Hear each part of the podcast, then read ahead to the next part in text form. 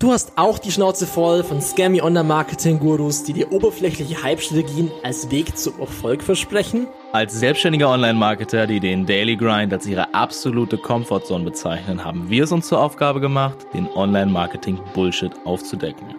Bei uns erhältst du die ungefilterte Wahrheit über den momentanen Zustand der Online-Marketing-Welt und welche Strategien wirklich funktionieren. Deine Hosts Nils Stuck und Sebastian Fock präsentieren dir in jeder Episode neue Online-Marketing-Themen wie beispielsweise SEO, Facebook-Ads, Content und vieles mehr, um deine Online-Marketing-Erfolge aufs nächste Level zu heben.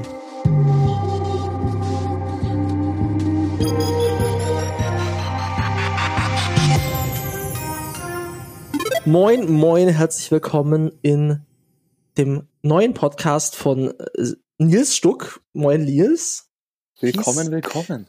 Willkommen und Sebastian Fock. Wir haben äh, den Pilotnamen der No Bullshit Online Marketing Podcast. Ob der Podcast so dabei bleibt vom Namen, das werdet ihr, wisst ihr jetzt schon, weil ihr hört ihn jetzt ja schon und ihr seht es ja in iTunes, Spotify, whatever, wo ihr gerade seid. Aber damit wir was haben, mit dem wir arbeiten können, ähm, hier mal dieser Name. Ähm, ja, wir haben uns gedacht, wir halten einfach mal das Mikro vor ähm, und sprechen über Online-Marketing. Ist ja ein ganz super tolles Thema. da gibt's völlig, ja ganz viele tolle Sachen. Unberührte Gebiete, ganz neu. Genau, total. Also völlig unspezifisch vor allem, also ganz politisch allgemein kann man jetzt darüber reden. Nein, wir wollen natürlich auch ins Detail gehen, aber so grundsätzlich haben wir uns gedacht, für die allererste Folge und für den Pilot haben wir uns gedacht, naja, was geht eigentlich aktuell im Online-Marketing ab? Also, weil wir, also vielleicht ganz kurz zu uns, ne, wer den Podcast, wer uns kennt, weiß ja, was wir machen. Ähm, wir sind beide Dienstleister im Bereich Online-Marketing. Ne? Also Nils, was machst du?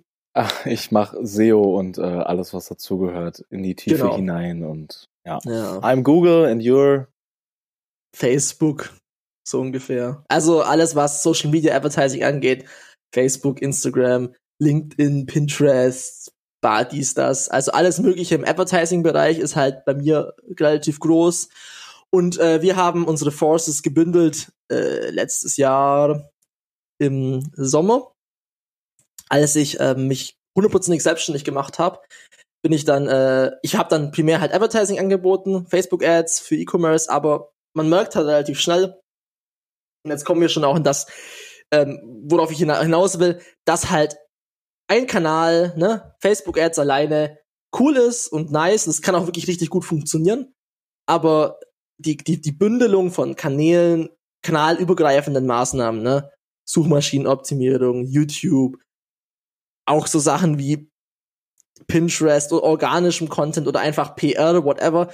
All das bringt dir ja möglichst viele Anknüpfungspunkte mit einer Zielgruppe und dadurch halt auch eine bessere Performance oder genau. Und dementsprechend, ich komme ja aus einer SEO-Agentur, habe ich ja schon im SEO-Bereich viel gemacht, aber Nils war halt Next Level mit seinem Know-how, ähm, vor allem halt im Bereich Off-Page. Ne? Also Nils, du machst ja viel Linkaufbau, das ganze Thema. Wie ist so in Deutschland da deine Wahrnehmung? Oder vielleicht nochmal ganz kurz zum Thema Linkaufbau, was kann man sich darunter vorstellen? Okay, also ursprünglich hat sich Google ja von anderen Suchmaschinen dadurch äh, unterschieden, dass die ähm, diese Verlinkungen ins Ranking mit einbezogen haben.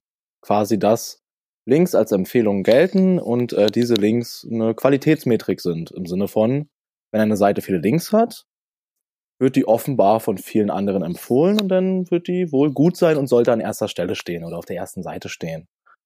Und ähm, deswegen ist es einer der stärksten Faktoren, ähm, man sagt seit Jahren, Monaten, seit Ewigkeiten in der SEO-Szene immer wieder, Backlinks sind tot, das bringt nichts mehr. Mhm. Google ist unfassbar intelligent äh, und man kann Google nicht mehr in irgendeiner Form ähm, beeinflussen in der Ranking-Entscheidung. Und ja, also die Praxis hat auf jeden Fall gezeigt, dass es äh, schon doch noch geht.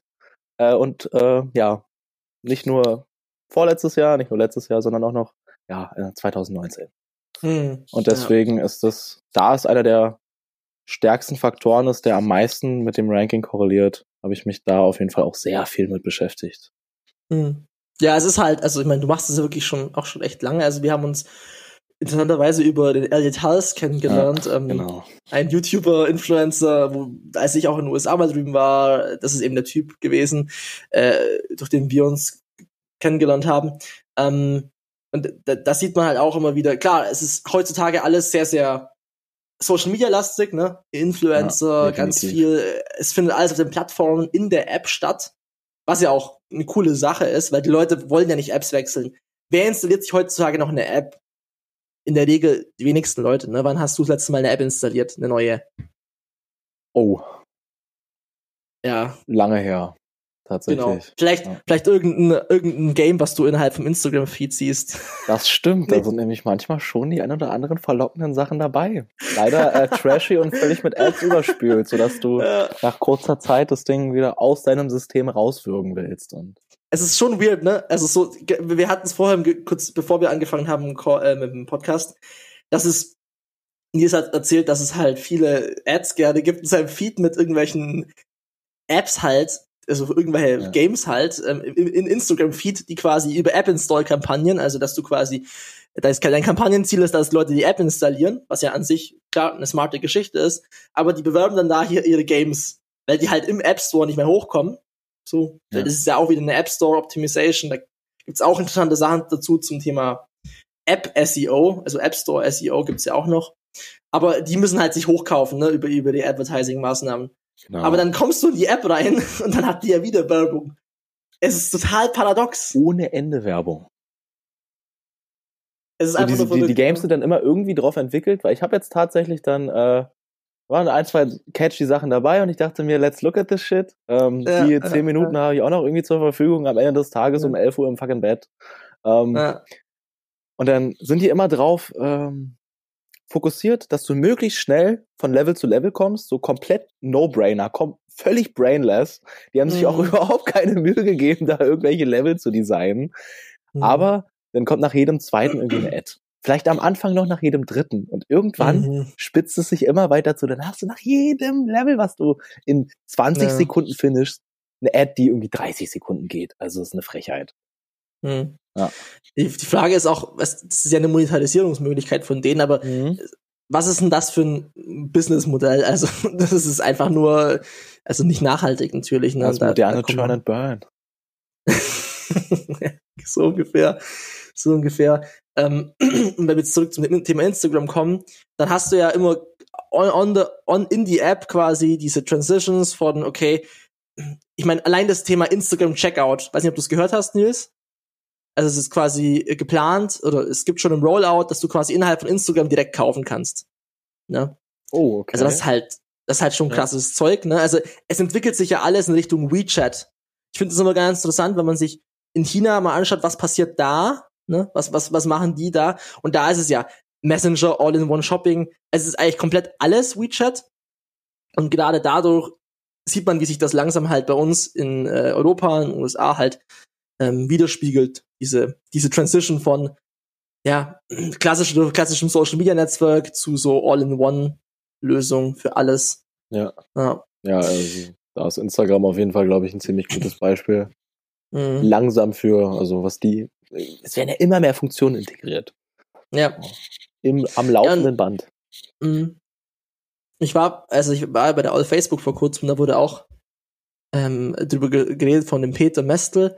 Der hat gesagt, dass Instagram halt quasi tot ist, also der klassische Feed ist tot und Stories sind halt quasi die neue Art Messen zu messagen, also es ist halt quasi ein Messenger-Ersatz, deswegen ist Instagram Direct auch immer größer.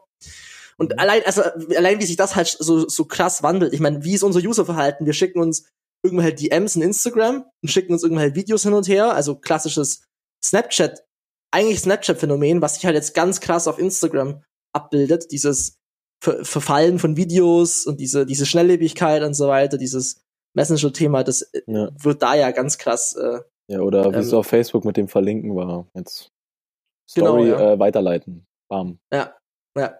Das ist und dann kriegst du noch angeboten, okay, du hast es äh, an die sieben Leute letztens geschickt, schickst mit einem Klick wieder an die sieben Leute. Ja, exakt. Das ist einfach, ja. das ist krass. Und das, allein wie schnell man sich als User adaptiert in das Thema. Jetzt ja. ist es aber immer noch so, wir haben ja vorher schon über SEO gesprochen, jetzt haben wir halt diese fancy Kanäle, ne, Instagram, dann hast du halt noch, ja, irgendwelche Dating-Apps oder so, die halt in dem Online-Marketing-Bereich, im Advertising auch groß sind. Tinder ist natürlich auch mit dabei und so. Aha. Aber Hast du da Also du irgendwelche äh, Best Practices? Was wird auf Tinder, was vermarktet sich da gut? also ich habe ja mal für die ähm, ich habe ja mal für die jungen Liberalen auch Ads gemacht. Ja? Also FDP. Nein, really? Okay. Ja, wusstest du es nicht? ja, dass du für die Ads gemacht hast, schon, aber der Kontext Tinder ist mir neu. Genau, also es war halt dann so, dass auch die Ads in Tinder gelaufen sind, ne, weil Sick. passt halt auch gut zur Zielgruppe, also sehr junge Audience und so weiter. Ja. Und da war es, da war es natürlich super, dass es auf Tinder läuft. Dann hast du natürlich die anderen Seiten, ne, wenn du jetzt halt ein, ein B2B bist, ne, ultra seriös. Frage, sollte das dann auf Tinder laufen? laufen? Vielleicht Schwierig. Nicht. Vielleicht Schwierig. eher nicht unbedingt. Ja, schwierig. Aber ansonsten, ich meine, wenn man die Tinder-Free-Version hat, dann, dann sieht man ja die Ads, ne, sonst siehst du es ja nicht. Aber ähm, ja, um jetzt den Ball so zurückzuspielen zum SEO, es ist halt, wenn du jemanden fragst, was macht er im Internet, wenn er was finden will, dann geht er halt auf immer noch auf fucking Google.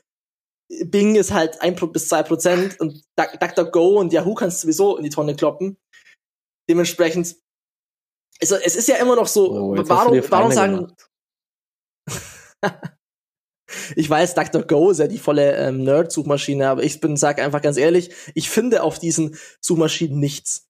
Treffer. Dasselbe gilt auch Eco bei Ecosia, es ist genau das gleiche. Ecosia ist ein Ja. cooles Konzept, aber es ist eine, es, ich finde nichts in der Suchmaschine. Denn das Ziel leider verfehlt. Das hat ein Ziel. Ja, schwierig. the goal. I'm sorry. Aber Nils, warum sagen die Leute, dass SEO tot ist? Also, was ist so, weil das ist ja immer wieder das Gelaber, SEO ist tot. Mhm.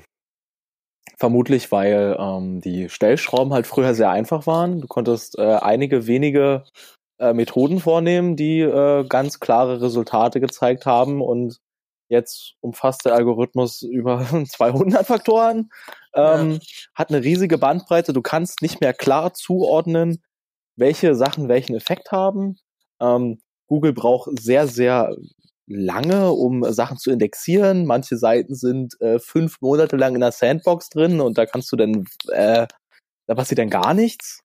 Mhm. Und die Updates kommen halt auch immer, immer frequenter, was immer noch mal, ich sag jetzt mal, den Pot stirrt und äh, da ordentlich die Rankings durchwürfelt. Ähm, und ich denke, viele Leute sind irgendwie so ein bisschen überfordert davon, okay, ich habe jetzt, ich habe jetzt Meta-Title eingesetzt und es ist nichts passiert, SEO ist tot. So, okay. das ist, das ist das, aber das ist das normale Denken. Die Leute denken halt, Ja, also erstens denken die Leute, Google ist ultra, ultra, ultra, ultra intelligent. ja, Dadurch, dadurch hast du so eine Ehrfurcht vor Google, was ja auch okay ist. Also klar, Ja. an sich ist Google ja auch krass, muss man ja auch einfach an der Stelle sagen. Aber es ist halt nicht so krass, wie es die Leute immer zeigen, wie es krass Ja, ist, weil wir genau. sehen es ja auch an unseren, an unseren Kunden und an unseren Projekten, wie, wie gut äh, es immer noch funktioniert. Also es ist ja nicht so, dass es jetzt, dass man jetzt sich jetzt Links einkauft oder so, darum geht's ja nicht. Weil der klassische Linkkauf mit irgendwelchen Backlinks aus Indien und, und Co. ist natürlich ein Penalty ganz klar vorherzusehen. Aber wir hatten auch eine Konkurrenzanalyse gemacht, Nils, ne?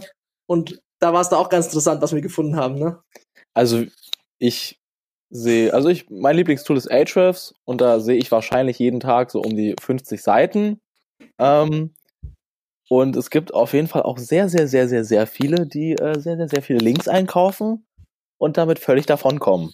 Und Krass. wenn man, wenn man sich jetzt mal äh, in den Kreisen so umhört, dann ist es ja immer, oh mein Gott, okay, wenn du nur schon äh, 10 oder 20 Links einkaufst, pass auf, äh, die Penalty steht direkt vor der Tür und im Endeffekt können die Leute fast komplett machen, was sie wollen. Also ich habe noch nie eine Penalty bekommen, habe noch nie eine Penalty gesehen. Ich weiß jetzt auch nicht, ähm, inwiefern das immer einfach irgendwie äh, ja Angst ist, weil es immer repliziert wird und weil die Leute sich auch nicht gegenseitig irgendwelche Tricks verraten wollen und sich nichts gönnen wollen und dann immer sagen, nee, nee, nee, Ja. mach nicht die Sachen, die funktionieren, da kriegst du eine Penalty, haha, und dann äh, reiben die sich die Hände im Hintergrund, haha, ich mach's ja Ja. trotzdem und das funktioniert. Aber ich Ja. habe jetzt allen gesagt, die äh, kriegen dann große Probleme, wenn die die effektiven Sachen machen. Ähm, ja, das ist schon schon eine krasse, äh, bisschen isolierte Szene. Da verrät man sich Ja, nicht so gerne Tricks. ein interessanter Ansatz auf jeden Fall. Also Ja. vor allem, was du gerade sagst, ich war ja auch auf der Konferenz und Mhm. ja, es gibt wenig Leute, die wirklich komplett mal sagen, wie es was tatsächlich Sache ist, ne? Also mal Ja. wirklich mal. Ja. Und ganz ehrlich, selbst wenn du, wenn ich jetzt alles sagen würde, was ich machen könnte im Advertising und alles und auch würde ich, bin ich auch bereit dazu. Ich mache mit Florian Litz ist auch einen Podcast über so Hands-on-Geschichten, wo wir wirklich ins Detail reingehen. Aber am Ende des Tages werden es Leute immer noch nicht umsetzen.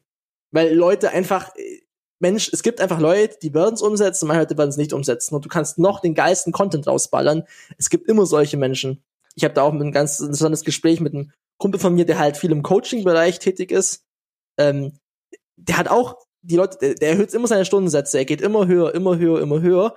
Die Leute zahlen es trotzdem. Und dann gibt's immer noch Leute, die zahlen, entweder die geben nichts aus oder die geben Preis X aus und die werden's umsetzen und die anderen werden es nicht umsetzen. So hast du es halt auch in anderen Bereichen. Ne? Deswegen, ich glaube, das Wissen so zu harvesten und nicht äh, zu sagen, ich bin jetzt auch bereit, das zu teilen, ist halt der falsche Ansatz. Und ich glaube, ein ganz großer Faktor ist auch noch, die Leute wollen immer irgendwie den Blueprint haben, wie es funktioniert. Und ähm, okay, ich mache jetzt A, B und C. Und dann will ich bitte äh, Nummer 1 Rankings haben, will bitte sechsstellige Umsätze machen und äh, das bitte, ohne dass ich dann noch weiter einen Finger krumm machen muss. Also, ähm, wenn man es gibt kein Blueprint. Gibt es nicht. Es gibt nicht eine Sache und du gewinnst. Das ist immer dieser Riesenmix und vor allem die Kontinuität. Mhm. Ähm, ja. Du kannst nicht äh, ein, zwei Sachen umsetzen, die dir dann irgendjemand sagt oder die in irgendeinem E-Book oder Video gesagt werden oder stehen. Und dann hast du das Game gewonnen. Hä? Mhm. Geil. Das würde ja dann einfach gut. jeder machen. So. Wir kommen gerade zu einem guten Thema. Ja. Äh, E-Books, Videokurse und Kram, ne? Ah, nice. Weil es ist eine gute Überleitung. Aber genau da, da finde ich es auch gut anzusetzen, weil gibt's ja, wenn wir jetzt gerade über das Thema sprechen, Content teilen und die ganzen Online-Marketer in dieser Szene, in der ich nicht sein will, wo ich mich ganz bewusst davon distanziere, wo ich viele Leute kenne, die das machen, mit denen wir auch irgendwie Kontakt haben, hatten zwangsläufig, ne, als wir halt gelernt haben und so, dann hast du einfach die Leute gesehen, aber relativ schnell merkst du, dass da halt nicht viel dahinter ist. Ich brauche jetzt hier keine Namen nennen, aber jeder, der schon mal irgendwelche Lambos in irgendwelchen äh, Facebook-Ads, Instagram-Ads gesehen hat und irgendwie, boah, ich habe so und so viel Geld verdient mit, des, mit diesem Trick, der weiß genau, wovon wir sprechen. Diese klassischen Scammer, die halt den Ty Lopez Verschnitt machen. Bei Ty Lopez würde ich noch sagen, ist es noch or- original, weil er es halt erfunden erfunden hat so ein bisschen. Dieses Quacksalber-Gedöns. Aber ähm, wenn du dir halt mal davor anschaust, was die Leute dann mitnehmen und äh, was dann da am Schluss da ist, dann ist es halt der, der, der Basic, der größte Basic Content, den du bekommst, ne? Da verkauft einer was für 400 Euro, wo er dir erzählt, wie du WordPress installierst. Du bist eine Google Search davon entfernt, herauszufinden, wie du WordPress installierst. Also es ist einfach nur verrückt, ne? Aber die Leute können es so gut verkaufen, weil es ist halt so emotional aufladen und so viel Marketing-Effort reinstecken, halt im, im bezahlten äh, Mediabereich, ne? Facebook und Instagram Ads oder Google Ads, YouTube Ads, dass sie es halt trotzdem hinbekommen, ne? Was ist deine Meinung zu diesen Scammern, Nils? okay, Was sagst du ähm, dazu? meine Frage wäre erstmal, siehst Ja. du wirklich tatsächlich gute Ads? Gute Videos? Von den dir, Typen? äh, ja, wirklich jetzt Nein. objektiv, wo du sagst, es ist gut. Weil Ach so. alles, was ich sehe, ist, du, du schaust dir irgendein Marketing-Sachvideo an. Auf YouTube, maybe. Nehm, nehmen wir YouTube. Ähm, und dann bist du ja in, in dem äh, Targeting drin. Ja, genau. Dann Da klickst du Wortmarkers, irgendein ja. Video an. Also ich hatte mal mein, ich habe jetzt eine Weile keinen Adblocker gehabt. Der war eine Weile lang aus. Mhm. Und ich krieg immer wieder dieselben Leute, die einfach mit ihrer Frontkamera vom Handy sich entweder Ja. A vor ein Auto stellen oder B gerade in ihrem äh, Jahresurlaub sind und dann irgendwie auf der Hotelterrasse sich filmen und dann, hey, hier, so viel Geld im Monat. Das sind so viel in der Stunde. Sieben Tage die Woche. 24 Stunden am Tag. Dann soll ich ständig. Irgendwelche Leute, die einfach nur Scheine in die Kamera halten und sich mit ihrer Frontkamera filmen und irgendwas blubbern. Meistens versprechen die sich sogar noch dabei, oder? Es äh, macht denn keinen Sinn. Leute, ihr könnt doch nicht 1000 Euro in Ad-Budget reinbuttern und dann ist das Video zwischen Tür und Angel absolut Oh, einfach nur Mann. dahergestuhlt. Ohne Witz. Und ich drück einfach, du hast ja nicht immer die Möglichkeit auf YouTube dann diesen gottverdammten Daumen runter zu drücken, damit du diesen Mist nicht wieder siehst. Aber ich sehe immer noch dasselbe Video, auch wenn ich fünfmal den fucking Daumen runter gegeben habe, dass ich diesen Mist nicht sehen will. God damn it. Danke, dass ich ranten durfte. Ja, Freivorlage. Nils, Your turn. zu, zu Recht, zu Recht kannst du ranten. Absolut, weil ganz ehrlich, ähm, was, was da abgeht in, in diesen Szenen, ist einfach nur absoluter Trash. Der eine bietet sich hoch mit dem, der andere macht das. Aber es ist immer noch der gleiche Bullshit, weil der Content, der am Schluss delivered wird, ist meistens thin, outdated und es ist auch einfach nicht mit Liebe gemacht. Also, wen kenne ich in dem Bereich, der das gut macht? Da würde ich aber ein Kunde von uns, würde ich ja nicht einordnen, die Caroline Preuß beispielsweise. Wenn die einen Online-Kurs macht, dann ist da halt Substanz dahinter, dann ist der ultra researchen, hat die da äh, Vorlagen für Funnels, die kannst du direkt importieren. Das hat aber relativ wenig mit diesem ganzen klassischen Scammer-Leuten zu tun, ne? Dementsprechend, es gibt Leute, die machen das gut. Man wird halt relativ schnell damit assoziiert. Das ist immer das Problem. Also wenn man in diesem Bereich tätig ist, man wird da relativ schnell mit diesen ganz, wird über einen Kamm geschert, gesagt, ja, du bist genauso einer wie die anderen. Das ist die große Schwierigkeit in dem Bereich. Da haben nämlich Nils und ich auch schon mal ein bisschen getalkt drüber. Ja. Ähm, aber ja, die Leute, die geben sich ja gar keine Mühe bei ihrem Creatives, ne? Die machen da irgendeinen Müll mit ihrer Frontkamera, denken, sie wären Ty Lopez, sind sie aber nicht. Weil Ty Lopez kann das halt, ne? Der, der macht's ja immer noch so. Aber wenn man halt dann sich wahrscheinlich sein, seine Stats anschaut, was der an Money macht, dann ist es natürlich auch für ihn ein No-Brainer, dass es so macht, weil bei ihm funktioniert's halt. Dass es bei den anderen nicht funktioniert, würde ich jetzt gar nicht sagen. Es gibt immer Leute, die kaufen so einen Müll. Gibt's, es gibt zuhauf solcher Leute. Das sind halt aber auch Leute, die, sagen wir mal so, nicht unbedingt damit erfolgreich werden. Weil einfach, da, die machen dann den gleichen Scheiß nochmal. Ich zeige dir, wie du ein Online-Business aufbaust, indem ich dir zeige, wie du ein Online-Business aufbaust, bla. Ja. So halt. Und das ist halt bei diesen ähm, dann gibt es zum Beispiel beim, beim Ty Lopez gab es diesen Social Media Marketing Agency Course. Und da gab es dann eine Gruppe, weil ich hatte den auch. Ich fand ihn zu der Zeit auch interessant, aber es ist halt ultra basic, ne? Danach weißt du halt ungefähr, wie du eine Facebook-Werbeanzeige einbuchst und was SEO ist, aber du hast halt keine operativen Möglichkeiten, was zu machen, weil du gar keinen Plan hast, wie das System, also was du machen musst. Weißt also das ist so komplett nur so oberflächlich da gab es noch eine Gruppe von den ganzen Guys, die erzählt haben, wie viel, oh, ich habe jetzt wieder einen Sale gemacht, krass, hier 10k im Monat, bam. Aber du weißt halt von den Leuten, äh, du siehst halt, die haben halt eine Webseite gebaut, die hat 10 MB Ladezeit, die hat keinen Metatitel, der heißt Home und ihre Facebook-Seite hat dann so ein Logo mit irgendwie so den klassischen Graph nach oben, weißt mit diesem, und dann heißen sie irgendwie so die, the Agency, bla. Und dann weißt du eigentlich, es ist einfach nur getemplated und ihr Bullshit reingesetzt. Da ist keine Kreativität drin, da ist kein, keine Brainpower drin, irgendwie mehr sich beschäftigen mit dem, was ich überhaupt leisten will. Und am Ende ist es einfach nur repliziertes, replizierte Bullshit. das mal dazu. Heftiges Gerante, aber mein News. I couldn't agree more. Ich meine, ich habe halt so ein bisschen die SEO-Brille auf und da ich halt äh, ständig ähm, andere Webseiten anschaue, mir irgendwelche Expires anschaue oder was auch immer oder ähm, andere Agenturen anschaue. Und es ist ridiculous, wie oft irgendwas dabei ist, dass, äh, die, wo die Basics nicht umgesetzt wurden. Ja. Ich meine, ich kenne auch äh, mittlerweile einige Leute, die in Agenturen der Art arbeiten oder diese besitzen. Mhm. Und wo auch dieses äh, Basic-Wissen nicht da ist. Und ich frage mich dann, okay, du bietest es als einen Service an? So? Oder manchmal, super, super. Was habe ich letztens gesehen? Ich habe äh, eine Agentur gesehen, die ähm, SEO in, in Monatspackets anbietet. Also so wie, wie du das kennst, wenn du irgendein Subscription-Modell hast. Du hast diese drei Pakete, äh, Basic, ja. Pro und irgendwie Business. Und dann hat es äh, 120, 250, 500 im Monat gekostet. Und im Basic-Paket war irgendwie bis drin, ja, ja, ähm, wir machen Serverwartung. Alles klar, also okay, ihr, ihr loggt euch einmal im Monat ein und macht Plugin-Updates. Klasse. Sweet. Ja. Muy bien. Nice. Ähm, und und äh, selbst im, im, im, im Pro-Business-Paket für 500 im Monat war dann, äh, ja, wir machen Metatitel dann. Alles klar. Super. Klasse. So, oder auch schon so viele äh, Leute und Agenturen gesehen und gehört, die über, auch überhaupt gar keine, mit, mit gar keinen Tools arbeiten. Mhm. Wo ich mhm. dann sage, naja, okay, ich habe ähm, zur, zur, für, einen, für ein Audit, für eine Analyse benutze ich das und das. Oh, das ist ja ganz schön teuer, ne?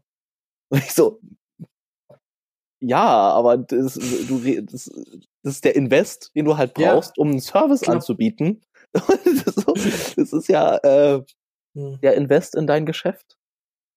Da denke ich mir, alles klar, du kannst doch ohne die wichtigsten Sachen kannst du doch nicht effektiv arbeiten.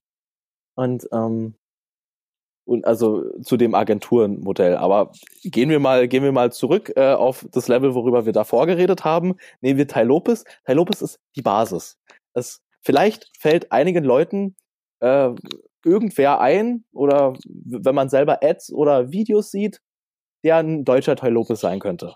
Und dann gibt es Leute, die gucken sich das an und re regurgitaten, wiedercoin diesen Content und, und, sind dann kleine deutsche Tai Lopezes. und dann geht es noch eine Ebene darunter. Also ja, das ist ja. die Mark Online-Marketing Human Centipede und es ist einfach nur nonstop. und, und na, no shit. Und, und es geht auf, also oh, die, die, die, oberste Ebene ist schon super oberflächlich gewesen, hat das Thema ja. so oberflächlich wie nur möglich behandelt, so dass man äh, geile, große, kräftige äh, Worte nutzen kann, die aber im spezifischen Kontext keine Bedeutung haben. Und dann nimmt man diese, diesen, diesen inhaltslosen, äh, ich will jetzt nicht sagen Müll, aber Müll, bereitet den nochmal auf, macht ja. es noch, also wirklich, behandelt das noch auf einem oberflächlichen Level, bietet das an und dann, ey, es ist unfassbar. Es geht auf jeder Ebene immer mehr Quality verloren und die Quality, die ganz oben angefangen hat, die dort begonnen hat, war schon weit unterdurchschnittlich. God damn it. Das ist so echt gut. Die Online-Marketing Human Centipede ist richtig gut. Weil so ist es einfach. Es hängt allen zum Hals raus. Also zum Glück sind auf diesen Konferenzen, auf denen man meistens ist, wo jetzt eher so seriöser sind, das sind zum Glück nicht solche Vollhongs oder vereinzelt. Vereinzelt. Aber äh, jeden, mit dem ich spreche, mit dem ich eine weitestgehend gute Businessbeziehung habe oder klarkomme oder so, den kotzt diese, dieses Zeug absolut an, das hängt allen zum Hals raus. Das heißt, es ist einfach ein absolut, wenn du sowas machst, äh, äh, Zuhörer, dann überleg noch mal äh, ernsthaft, was ist, also vor allem, wie sustainable ist dieses Businessmodell? Wenn wir jetzt mal so in Richtung Produkt und Business Model und, und Sustainability äh, reden, weil manche Leute wollen ja kein Sustainable Business Model. Manche Leute wollen einfach nur Scheiße verkaufen. Das ist auch legit. Man kann auch einfach ein Amazon FBA Seller sein und immer das verkaufen, was gerade heiß ist. Das ist auch vollkommen okay. Aber diese Online-Marketing-Scammer-Szene, die wird irgendwann, die ist jetzt schon überlaufen, ne? Es wird irgendwann immer schwieriger werden, da Alleinstellungsmerkmale zu bekommen, ne? Mehr Frauen noch mit draufzunehmen und mehr noch hier zu reisen und das, Travel und Digital Nomad und bla. Es ist halt alles, irgendwann ist es einfach ausgelutscht und ähm, dementsprechend kommt man wieder zurück auf die Basics. Was ist so, was ich wirklich nach außen tragen will? Das ist so aus der, aus der Perspektive, okay, wie will ich mein Business aufbauen?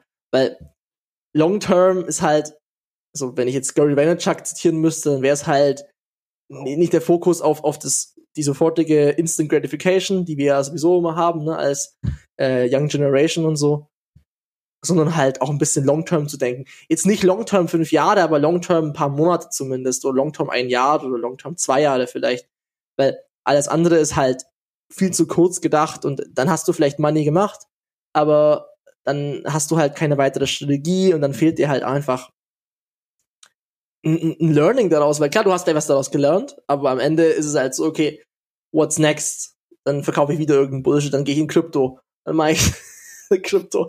Gut. Alles immer, jeden Hype mitnehmen, Mann. Ja, und, es ist halt nur gehype, scheiße. Und immer, immer warten, bis der Hype, der gerade läuft, äh, in irgendeiner Form in ein Network-Marketing-Modell gepackt wurde und dann oh, einfach nur mit dem Körper reinspringen, Mann. Einfach richtige Bauchklatscher rein ins System. äh, Ads schalten ohne Ende, einfach nur oh. blubbern, blubbern, blubbern. Beste. ist ja noch schlimmer. Also ist ja noch die noch schlimmere Szene, ne? Also, wenn der Online-Marketing-Scammer und dann kommt noch mal schlimmer obendrauf, Leute, die Online-Marketing innerhalb von Network Marketing Unternehmen anbieten, also im klassischen ähm, Strukturvertrieb, also Schneeballsystem. Und die machen dann irgendwie Krypto oh, und so ein Kram. Nee, Seba, jetzt muss ich, da muss ich dich unterbrechen, denn äh, ja? der, der, dir würde jetzt jeder, ähm, jeder, der das jetzt gehört hat und äh, in dieser Szene aktiv ist, würde dir jetzt einen langen Vortrag halten, warum es nämlich kein Schneeballsystem ist. Ja, es ist kein Schneeballsystem. Ein Schneeballsystem definiert sich nämlich folgendermaßen. Nein, nein, nein, nein, nein, nein.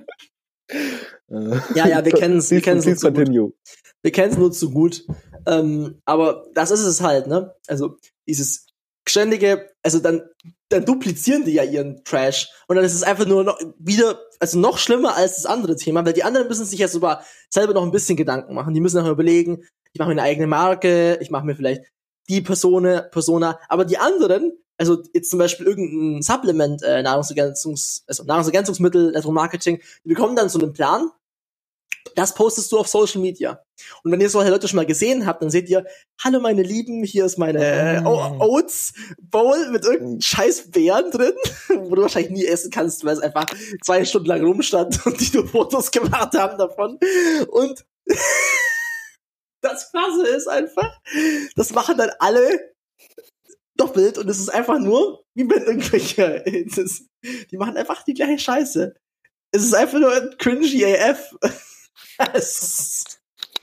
Aber was auch eine, oh. also das ist ein hervorragendes Beispiel, aber was vor allem auf Instagram auch das absolute Bauernfänger-Ding schlechthin ist, Ja. Dropshipping. Dropshipping, oh Gott, nein. Also erstmal Dropshipping als, äh, alles klar, wir, wir, wir bieten da irgendwie Kurse an und zeigen euch, wie es Ja. geht und, und ihr macht 100k in den first six months. Klar. Und andererseits äh, diese Dropshipping-Seiten, die dann, okay, ha, ihr könnt das jetzt, get a free uh, necklace, get a free this and that und äh, Free plus Shipping. ihr, ihr, ihr müsst nur Shipping bezahlen, dann kostet Shipping 8 Euro. Und dann kriegt ihr halt das Ding aus China geschickt für, für 30 Cent. In, Ähm, in, einer- in so einer AliExpress-Verpackung auch noch. Ey, ich meine, man muss doch mal ganz kurz, kurz einfach nur gesunden Menschenverstand ansetzen und drüber nachdenken, alles klar, okay. Da wird irgendwas angeboten von einer absoluten No-Name-Brand. Knaller sind auch immer die Uhren. Weil, Ja, weil es gibt, Uhren. du siehst diese Uhren, das sind immer dieselben. Die Leute wechseln nur den Brandnamen, bauen dafür diese Dropshipping-Seite, das ist auch immer dasselbe Prinzip. Du gehst drauf und kannst da so ein Wheelspin äh, mit, okay, ähm, äh, melde dich jetzt an und du kriegst, kannst das Wheelspinnen und kriegst vielleicht fünf oder zehn Prozent Rabatt noch. Mhm. So, und dann ist noch, äh, ja, komm hier, 30% Sale. Und ähm, dann läuft der Timer noch runter. So alles, einfach alles reingebuttert, was den Menschen stimuliert und zum Ja. Kaufen anregt. Und im Endeffekt dauert die, der Versand halt drei Wochen, weil der aus China kommt. Und es ist krass. Es ist absolut, also das, das, äh, also das, wie kann man das beschreiben? Das absolut am nicht nachhaltigsten Modell, ähm, Modell im Businessbereich, was es gibt um E-Commerce, weil ich bin so froh, dass ich nie ein Dropshipping-Produkt gekauft habe, also zumindest nicht, nicht wissend zumindest. Also das meiste, was ich kaufe, ist wenn dann irgendwie eine Brand, die ich kenne oder irgendwie, wo ich bisschen geresearched habe. Ah, das ist einfach nur absoluter Trash. Ähm, dieses ganze Dropshipping-Gedöns. Es ist auch einfach so, weil wer will sich denn AliExpress Packaging aufmachen? Das sieht total scheiße aus. Da ist nichts, was dich emotional verbindet und dieses Produkt wurde für ich weiß nicht, ein bis zwei Dollar hergestellt und dann halt für äh, Marge X verkauft. Aber es ist dann wirklich, also, auch wenn natürlich jetzt Markenprodukte in China gemacht werden, da ist zumindest noch eine Qualitätssicherung dahinter, da ist ein gewisser, ich weiß nicht, es ist nicht einfach nur so hergestellt und hier friss. Ähm, und Also- diese, ja. Also ich würde schon sagen, gibt's auch, also es ist auch schon irgendwo gerechtfertigt. Man kann sich die Sachen kaufen, wenn man halt äh, sehr, sehr preissensibel ist Ja. und ähm, im Endeffekt nur dieses kleine Gadget haben will oder diese, diese Kette, die Necklace, den, den, das Shirt irgendwie, weil da eine coole, eine coole Sache drauf ist. Das, das kann ich verstehen, das ist okay, aber das Ding ist, wenn man das aus einem Dropshipping-Store kauft, kriegst du exakt dasselbe, was du bei AliExpress finden würdest oder bei Alibaba. Genau dasselbe, eins zu eins. Ohne dass da irgendwas anderes ist, außer vielleicht der Name, der hinten auf dem Schildchen steht. Ähm, und du zahlst halt das drei- oder vierfache. Das heißt, du hast sogar bei der, bei deiner Intention, nämlich sehr, sehr äh, preissmart und preissensibel einzukaufen, versagt. ja. Hast dich Ja. sogar da noch scammen lassen. Das ist, das sind zwei Scam-Meta-Ebenen, Sebastian. Zwei Scam-Meter-Ebenen, ja. Ja, es ist halt, es ist, es gibt auch gute Dropshipper da draußen. Also ich kenne auch ein paar, die auf den Konferenzen auch schon waren, die sind aus dem Dropshipping quasi in ein anderes E-Commerce-Modell gewandelt. Die haben zuerst Dropshipping gemacht, haben das halt mega gut gemacht, aber was haben sie gemacht? Gute Brand, Fokus darauf, eine geile Webseite, eine gute Experience dem Customer zu bieten. und haben dann halt im Anschluss gemerkt, ey, wir haben so eine gute Performance, wir müssen noch den Customer, die Customer Experience genau. besser machen. Also, wir wollen bessere mhm. Lieferzeiten und so weiter. All das. Und das haben die halt dann mit dem eigenen Lager irgendwann gemacht. Genau, also es ging mir jetzt auch nicht drum, äh, Dropshipping so als, als Business komplett kurz durch den äh, Schmutz zu ziehen, sondern eher so ein bisschen den Leuten ein bisschen Awareness zu verschaffen.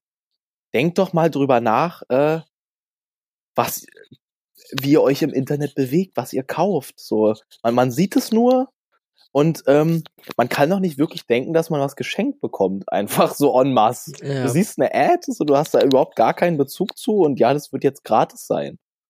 Nein, das ist nicht free. Natürlich nicht. So.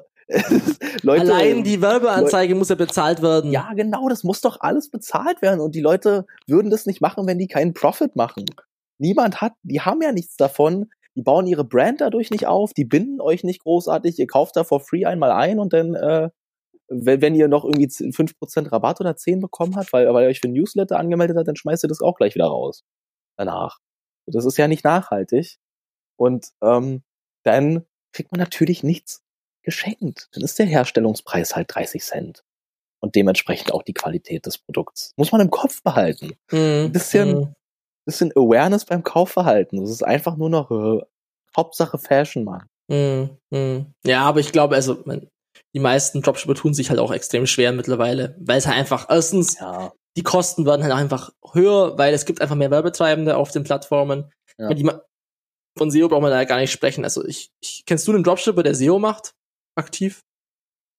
Also ich kenne niemanden, die da ist Instagram und äh, die Story-Ads ja. und dergleichen, glaube ich, eher der Anlaufpunkt. Ja, die müssen halt sich auf bezahlte Werbung verlassen, weil die können halt nicht langfristig SEO machen, weil dazu bräuchten sie einen langen Atem und den haben sie nicht. Also das ist ja das Problem so ein bisschen. Die müssten ja wirklich sich längerfristig fokussieren darauf zu sagen, ich, ich, ich investiere jetzt in meine Brand, ich mache jetzt guten Content, ich baue jetzt meine Marke so auf und ich will den Leuten auch mehr bieten als nur kauf mein scheiß Produkt. Hm? Weil das ist vielleicht auch sowas, ähm, ganz kurz dazu, Jeff Bezos Interview von 1999, da wurde er gefragt, oder ich weiß nicht, ob 99 war, aber auf jeden Fall Ende 20, Ende 90er.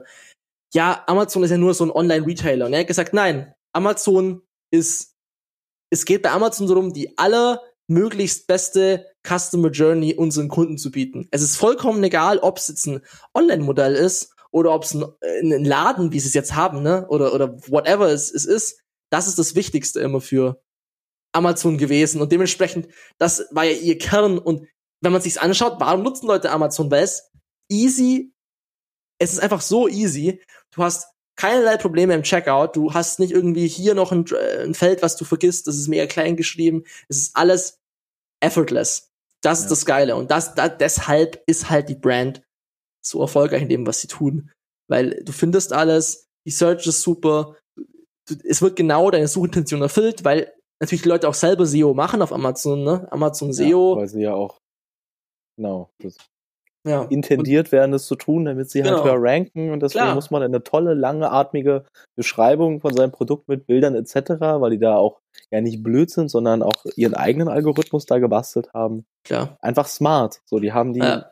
die äh, Seller dazu angeregt, sich selber darum zu kümmern, dass das ganze, die ganze Produktpräsentation so picobello wie möglich ist. Das wäre, wie wenn eure Kunden, wenn ihr jetzt ein Unternehmen hast, wie deine Kunden für dich den Content schreiben. So wäre das.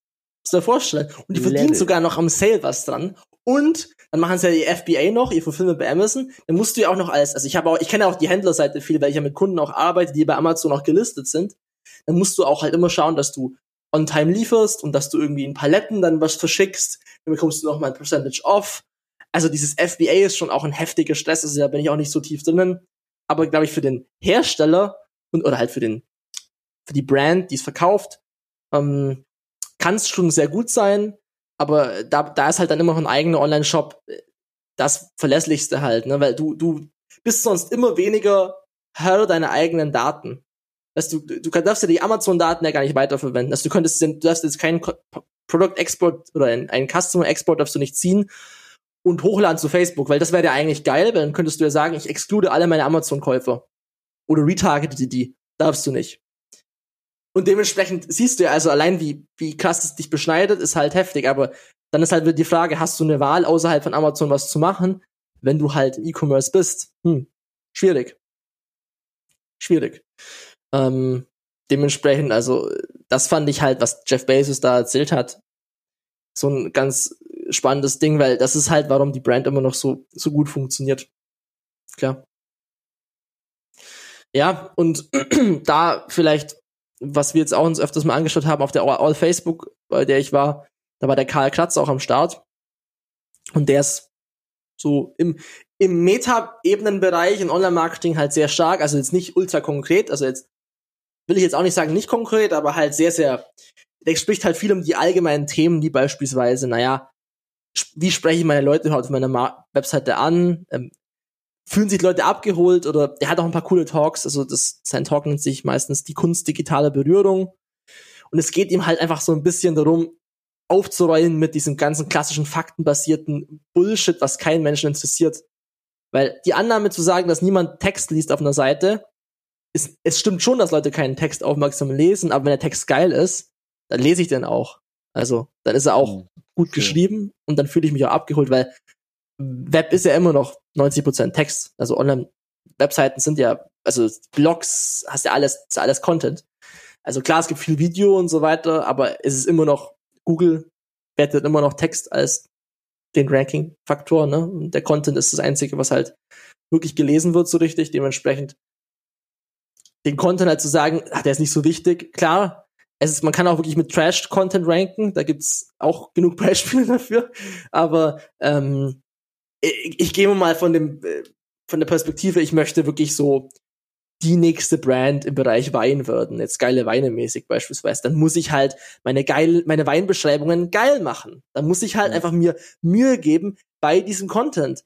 Weil wenn sich das jemand durchliest, dann denkt er sich, boah, krass, die Leute, die haben sich da Mühe gemacht, darüber den, den Content gut aufzubereiten. Weil wenn ich bei geile Weine eine Weinbeschreibung lese, mega nice, mega ansprechend. Ich weiß auch ungefähr, wie der Wein schon schmeckt. Und ich habe halt so einen so einen Bezug dazu. Aber wenn ich halt auf einer Seite bin, wo dann nur Fakten, Bullet Points dann steht, das und das kann das Produkt, das sind halt nur Features.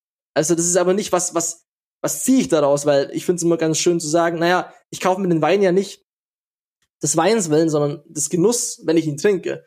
Oder ich kaufe mir ja nicht äh, ein Apple-Produkt, weil es jetzt klar, erstens, weil ich ein Apple-Produkt haben will, aber am Schluss ist es ja immer noch ein Device, mit dem ich gerne arbeite, wo ich jeden Tag sagen kann, ey, es ist ein hammergeiles Teil. Also diese Experience ist ja das, was ich kaufe und nicht die, nicht das, die Hardware. Deswegen die Argumentation zu sagen von Leuten, ja, Apple ist voll teuer, ja, aber du hast natürlich eine ganz andere Experience wie bei einem Windows-Device beispielsweise. Oder was sagst du dazu, Nils? Würde ich auf jeden Fall mitgehen. Ich denke, es gibt auf jeden Fall diese kleine äh, Gruppe, die ganz einen ganz starken Fokus auf Value legt. Also ich denke, da ist der Bereich schon recht groß, aber am Großen und Ganzen kaufen wir vermutlich die Leute äh, die Personality dahinter und irgendwie ja. das Feeling, was den der Text oder das Produkt irgendwie vermittelt und ist, ja, Apple halt das super Beispiel für, die vermitteln halt dieses Lebensgefühl. Klar. Ähm, und wenn man halt eher preissensibel ist, dann äh, fokussiert man sich halt auf Daten, ja. Fakten, Bullet Points. Und ähm, ist, ist halt auch eher bei den höherpreisigen Segmenten dann so. Nehmen wir Wein, so ja. geile Weine, ähm, da strotzen die Texte, Themen und äh, der Content von Persönlichkeit. Klar. Und äh, Wein ist eine Sache, die sich für zu die Leute halt einen ziemlich positiven Bezug haben und äh, die sich in ihrer Freizeit oder am Abend oder zu der Zeit, in der man nicht irgendwie verkopft über Zahlen, Daten und Fakten nachdenkt, irgendwie reinziehen.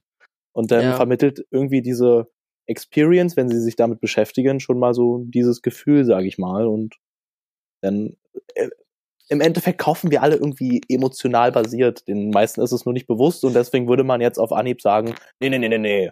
Nee, nee, nee, ich lese mir das immer alles ganz genau ja, ja. durch. Ja, ja, ja, dann lass uns mal die Käufe ganz genau anschauen, so, ja. welche jetzt emotionale Entscheidungen waren und welche nicht. Nein, es, es, es ist es auf jeden Fall. Ich meine, es steckt immer ein tieferes, das macht der Karl halt über dieses Ebenenmodell auch ganz cool, es steckt immer ein tiefer gehendes Gefühl dahinter oder eine, eine Sehnsucht nach, weißt, also Anerkennung, bla. Es ist ja wirklich, es ist ja wirklich krass, was, also wenn ich mir ein Apple-Gerät kaufe, dann will ich halt ein Statussymbol auch irgendwie haben, was es ja ganz klar ist, ne? Also definitiv. Ähm, aber das, das ist der Punkt, ne? Ähm, ich meine, eine Marke behält man nicht im Kopf, weil sie preissensitiv war oder prei geringen Preis hatte. Man behält eine Marke im Kopf, wenn sie halt bei dir irgendwas getriggert hat. Und ich meine, klar, es gibt diese Leute, die halt immer nur billig kaufen, klar, das ist, gibt's auch. Aber wenn man jetzt mal so von der breiten Masse sich das anschaut, ja. dann ist es schon so, dass die Leute ein weißt, Supreme oder so, diese, diese Brand Supreme hat halt geschafft durch diesen Verknappungseffekt, so ein Statussymbol zu erzeugen bei den Leuten, natürlich halt auch diesen Gruppenzwang, dass Leute halt Bock haben auf den Shit.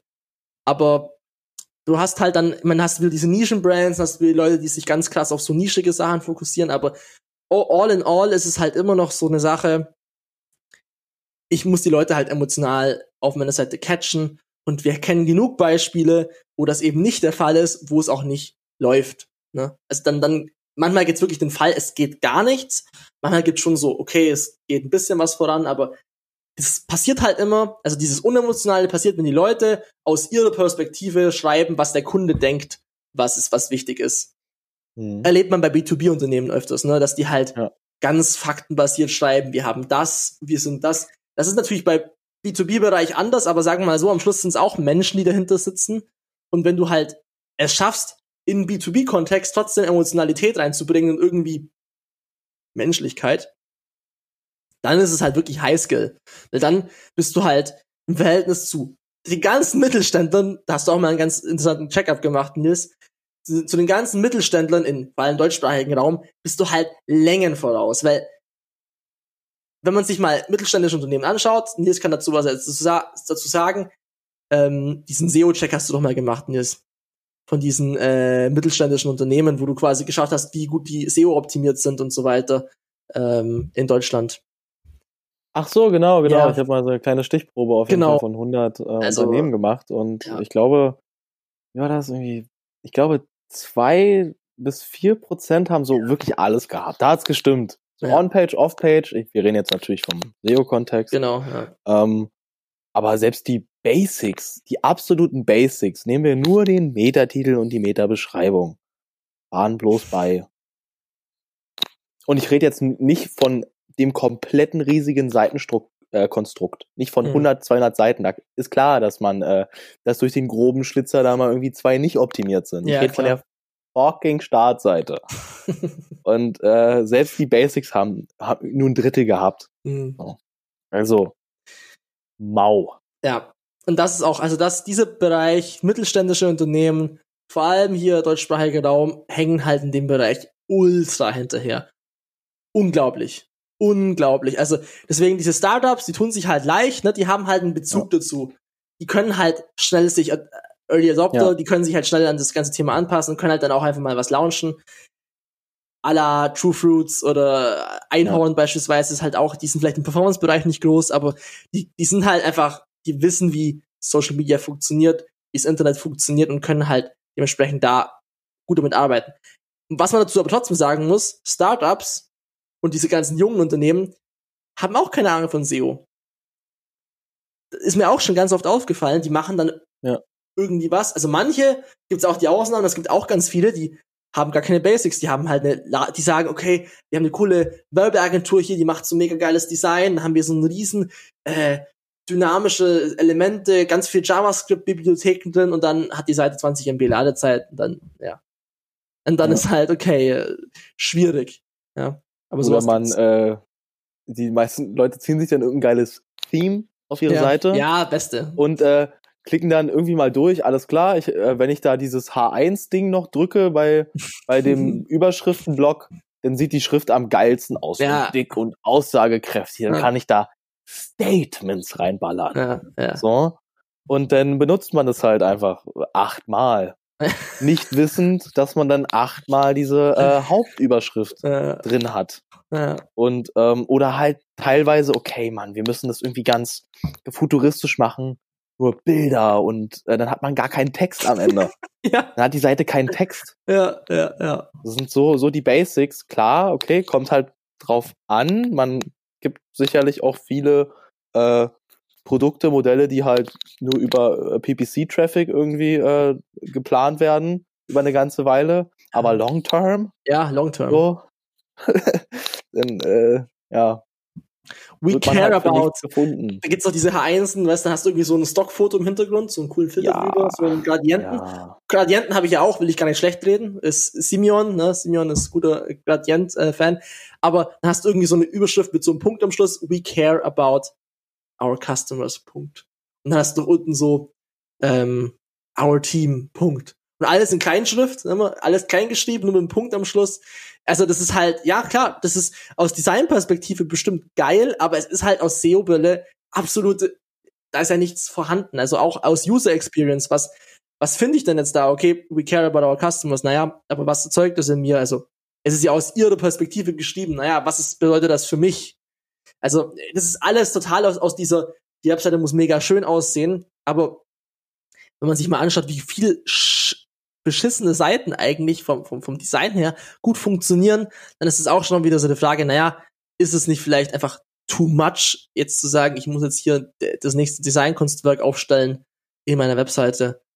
Hm, das ist auch eine, ein Balanceakt, weil zu viel Lade, Ja. also Ladezeit opfern ist immer risky, weil wer hat Bock, lange auf eine Webseite zu warten? Niemand. Keiner hat Zeit. Und we in Germany, wir haben hier kein 5G, mein Freund.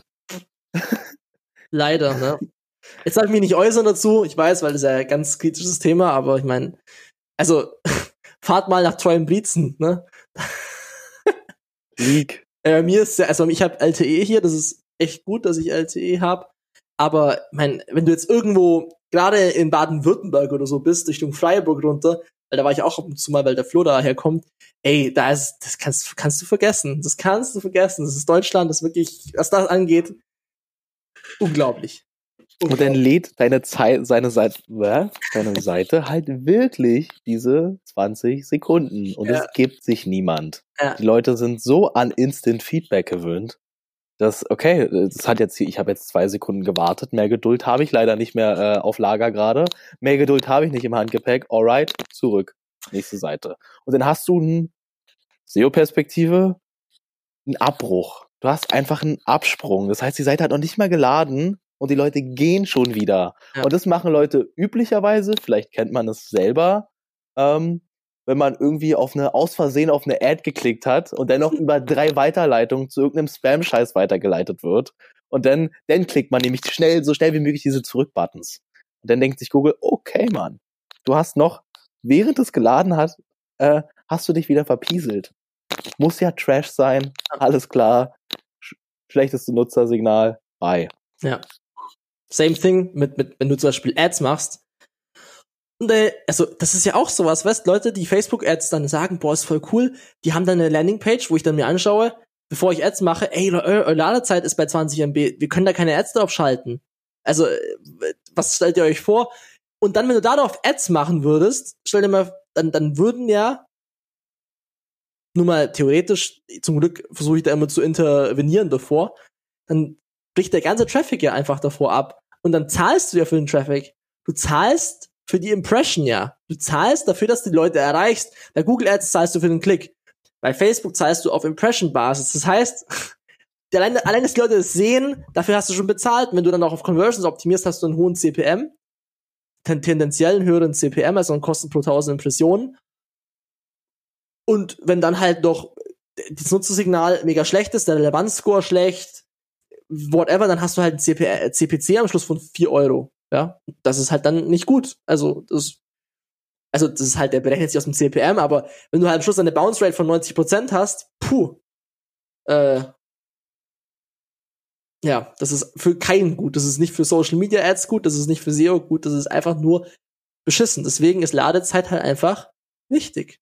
Es ist halt einfach, mein, was stellt, eigene Nutzererfahrung, immer wieder auf sich selber schauen, wie gehe ich selber durchs Internet und wenn ich da merke, dass meine eigene Seite mega langsam lädt, vielleicht sollte ich mal drüber nachdenken, da was zu fixen. Oder man macht einfach, in, wenn man jetzt zum Beispiel vom Facebook Ads spricht, dann kann ich ja in Facebook Landingpages bauen, die schnell laden, innerhalb von Facebook. Sowas kann man dann machen. Instant Experiences nennt sich dann das dann beispielsweise. Aber wenn du halt wirklich langfristig was machen willst und auch den SEO-Aspekt nicht vernachlässigen willst, dann musst du halt einfach aus beiden Welten die besten Sachen nehmen und das zusammenführen. Word. Word. Ja, wir sind jetzt fast schon wieder bei einer Stunde. Also für erste Folge, glaube ich, äh, relativ ausführlich. Ähm, Nils, hast du noch irgendwas, was du sagen möchtest? Oder? Ich möchte einfach nur noch mal Word sagen. Word. Word. Alrighty. Dann, ähm, wir hören uns in der nächsten Folge. Mal schauen, was der Fall sein wird. Vielleicht ist bis dahin sogar der Podcast schon live. Das heißt, wir launchen nicht das danach, sondern mit der ersten Folge. We will see. Wenn es euch gefallen hat, dann, ähm, genau, jetzt kommt die klassische Werbeblock. Like, follow, subscribe. Like, follow, subscribe äh, und sharen auch nicht vergessen. Ja, Äh, teilt es, schickt es euren äh, Eltern und eurer Großmutter Ja. bitte. bitte. Aber teils in der Story, über Spotify könnt ihr das machen. Das wäre ganz geil. Ansonsten halt äh, 5-Sterne-Bewertung. Alles andere als 5 Sterne ist nicht gut. Lieber nicht. Bitte nur 5-Sterne-Bewertung. Nein. Ähm, genau. Und ansonsten, wenn euch das Gerante hier gefallen hat, dann äh, schaltet gerne beim nächsten Mal wieder ein. Wir werden uns wahrscheinlich wieder ranten. Also das ist jetzt nicht geplant, dass der Podcast hier der Hands-on-Podcast schlechthin wird, dass wir irgendwelche krassen Tipps droppen. Es soll mehr so ein bisschen euch so eine allgemeine Perspektive geben, was so ein, vielleicht eine Denkweise ist, die sinnvoll ist. Wir sind ja nicht hier irgendwie dogmatisch und sagen, that's the only way to go. Aber ähm, so ein paar Anhaltspunkte sind vielleicht ganz sinnvoll. Alright. Nils, ich wünsche dir einen schönen Abend. Den wünsche ich dir auch, Sebastian. Peace. Wir hören uns. Ciao.